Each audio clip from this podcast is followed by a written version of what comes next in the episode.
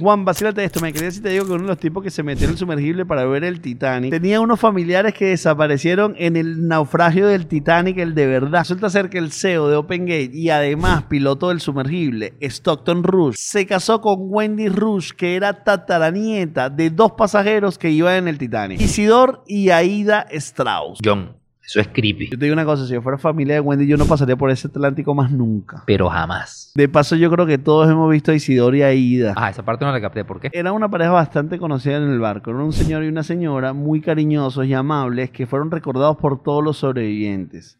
Tanto es así que James Cameron la inmortalizó en la película en la escena en la cual mientras se hundía el barco, los dos viejitos estaban acostados en la cama. Mira, eso es cuchi y creepy al mismo tiempo. Muchos sobrevivientes dijeron que lo vieron juntos, tomados de la mano en el momento que la ola golpeaba la cubierta. Ok, a subir esas expectativas. Si no te quedas conmigo mientras un barco se está hundiendo, no quiero nada.